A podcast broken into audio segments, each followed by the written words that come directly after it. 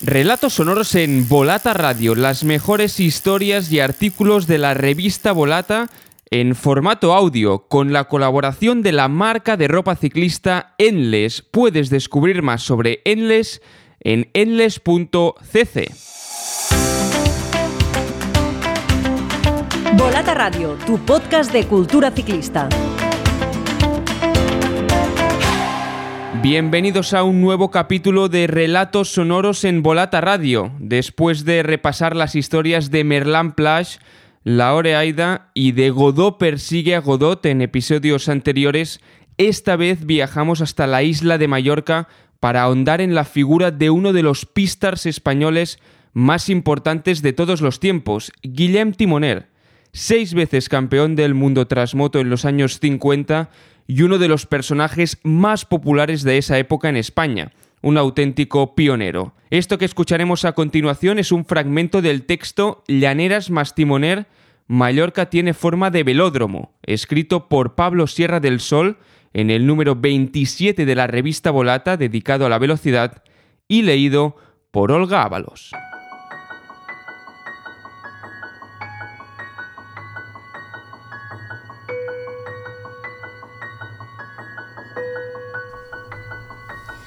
Villa Timoné, Falanich. Al padrí Guillem le cambia la cara cuando le apunta al objetivo del fotógrafo. Acaba de cumplir 95 años recién y apenas conecta pasado y presente por culpa de una demencia. Para entrevistarlo tengo que hablar con Gary, su única hija, y también con Silvia, su única nieta. Ellas son las albaceas de unos recuerdos que comienzan en Felanich, Mallorca, años antes de la guerra civil.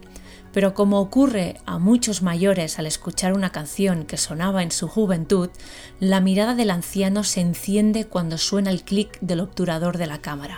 Una sonrisa cruza su cara, iluminando un local que fue una tienda de bicicletas y desde que bajó la persiana cuando su esposa y él se jubilaron es un museo privado.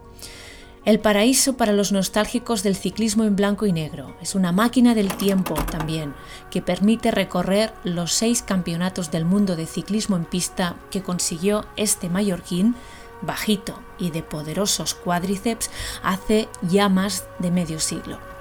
Guillem Timoné y Obrador era uno de los personajes más populares de la España de los 50 y 60. Guillermo Timoner, como le llamaban los periódicos y la televisión española durante la dictadura. Ese hombre bajito y de poderosos cuádriceps pulverizaba rivales en los velódromos ante los ojos de los espectadores que veían sus hazañas en los episodios del nodo que se pasaban en los cines antes de que comenzara la sesión. Antes de que Bahamontes ganara su Tour de Francia o que Manolo Santana levantara su primer Roland Garros, el mallorquín ya era campeón del mundo. Entonces, en 1955, Ángel Nieto todavía no había entrado a trabajar como aprendiz en un taller de motos y Severiano Ballesteros ni siquiera había nacido. Con todos ellos compartió Timoner su condición de pionero. Mi padre ha llegado a tener dos clubes de fans en Suiza, ya que su primer gran rival fue el helvético Walter Bacher, que en junio de este 2021 también ha cumplido 95 años, comenta Gary, la única hija de Timoner, y prosigue. Si me dieran 25 pesetas por cada turista suizo o alemán que ha entrado aquí para saludarlo o pedirle una foto, Compraban gorros, calcetines y jerseys de su club ciclista solamente para llevárselos firmados y enmarcados, y cuando competía y ganaba los campeonatos del mundo, los recibimientos que le hacían en Mallorca eran multitudinarios. Pero creo, dice Gary, que lo recuerdan más en el extranjero que aquí.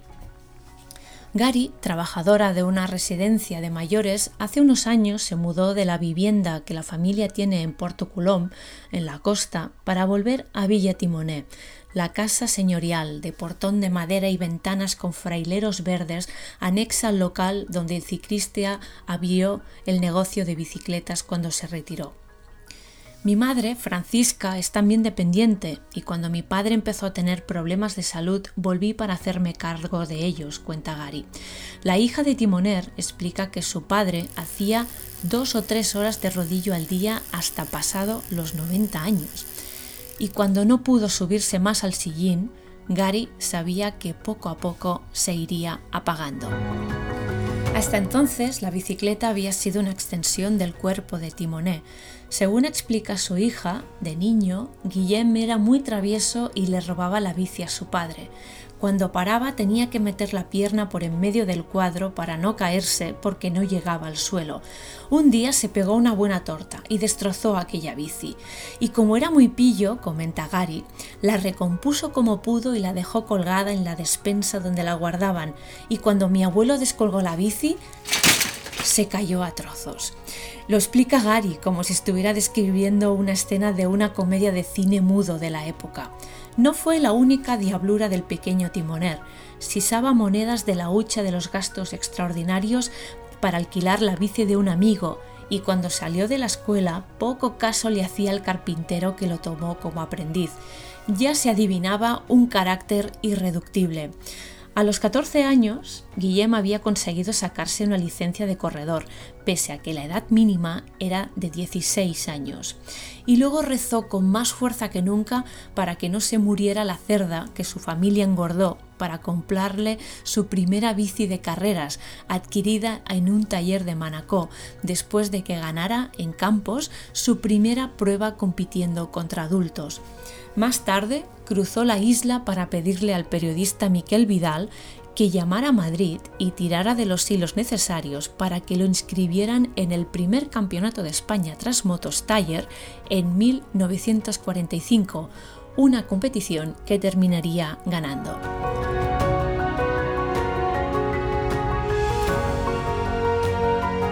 Gary y Silvia nos cuentan estas anécdotas después de habernos metido en un despachito que parece más pequeño de lo que es porque sus muebles de madera oscura están cargados de copas, trofeos, medallas, diplomas, montajes fotográficos.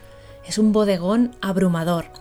La hija y la nieta de Timoner pasan un buen rato sacando álbumes de armarios y cajones y cuando los abren emergen los años más felices de Guillem y Francisca, competiciones, podiums, recepciones, recortes de prensa, postales, velódromos, muchísimos velódromos de España, Francia, Italia, Países Bajos, Bélgica, Alemania.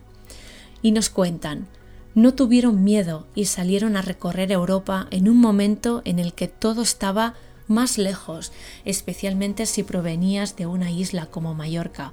Ellos pasaban medio año entre París y Bruselas para poder acudir a todas las competiciones y luego medio año aquí, en Mallorca.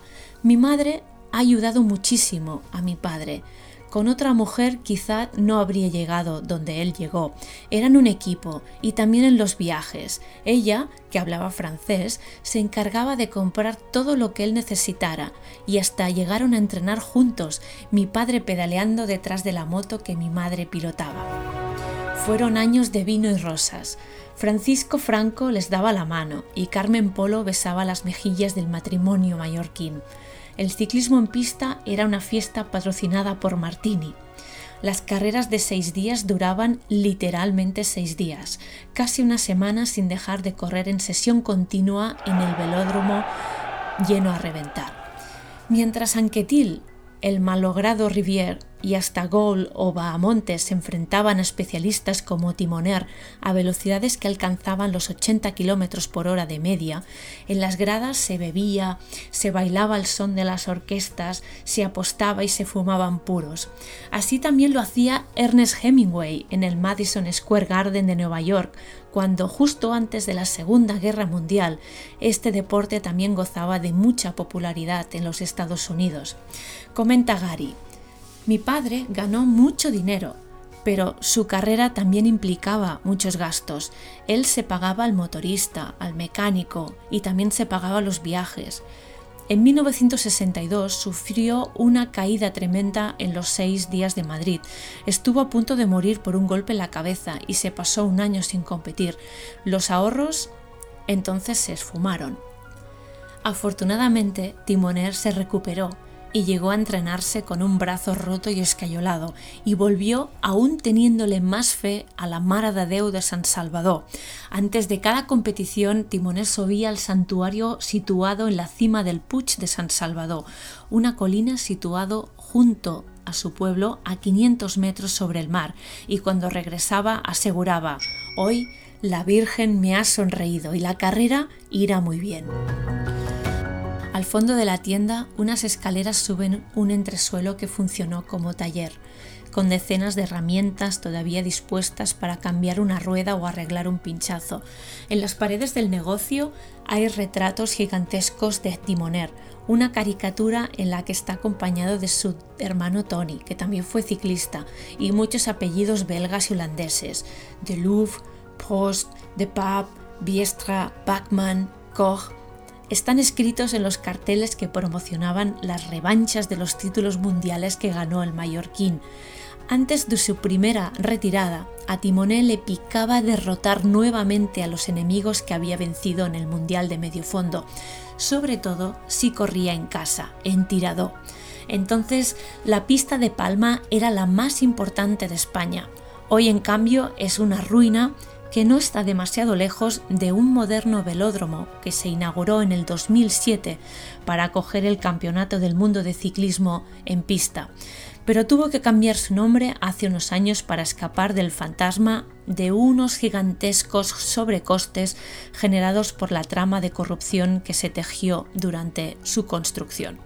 En el despachito de Villa Timoné, en uno de los álbumes que abren Gary y Silvia, hay una imagen que nos llama la atención. En esta imagen se puede observar a un hombre maduro, bajito y de poderosos cuádriceps que aguanta en el regazo un trofeo y pasa el otro brazo por encima del hombro de un niño. Este chico, que también sostiene una copa, tiene unos 10 años y frunce el cejo bajo una gorra ciclista. En la imagen también alguien escribió a bolígrafo un pie de foto y dice, en esta foto G. Timoné con el niño Joan Llaneras en Marrachí, 1980. El encargado de tomar aquella foto fue Tomás Montserrat, que es padre de David Montserrat, el que es hoy seleccionador balear de ciclismo en pista, y el niño no es otro que Joan Llaneras Rusalló, nacido en Porreras el año 1969. Cuando posteriormente le mostramos aquella imagen a Joan Llaneras, nos contó que su padre le había llevado la tienda de Timoné a comprar su primera bici de carreras, porque no había otra tienda más cerca de su casa.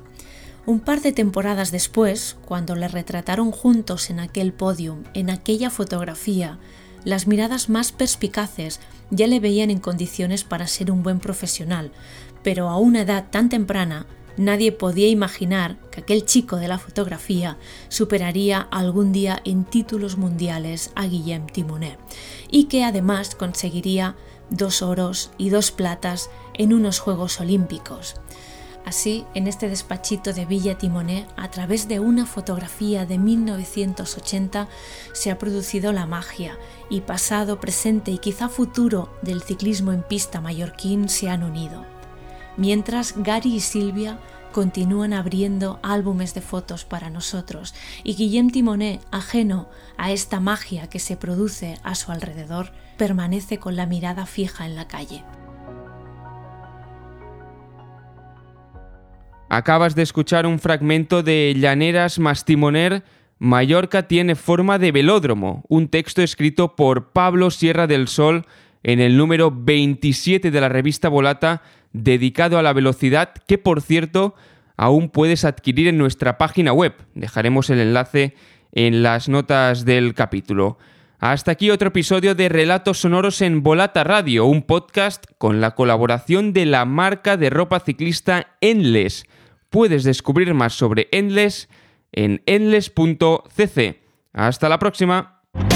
Estás escuchando Volata Radio, el podcast de la revista Volata, tu publicación de ciclismo, cultura y periodismo que ahora se publica ocho veces al año, con más páginas, más contenidos, más internacional y más beneficios para suscriptores. Suscríbete desde 8 euros al mes, únete a nuestra comunidad y no te pierdas ningún número.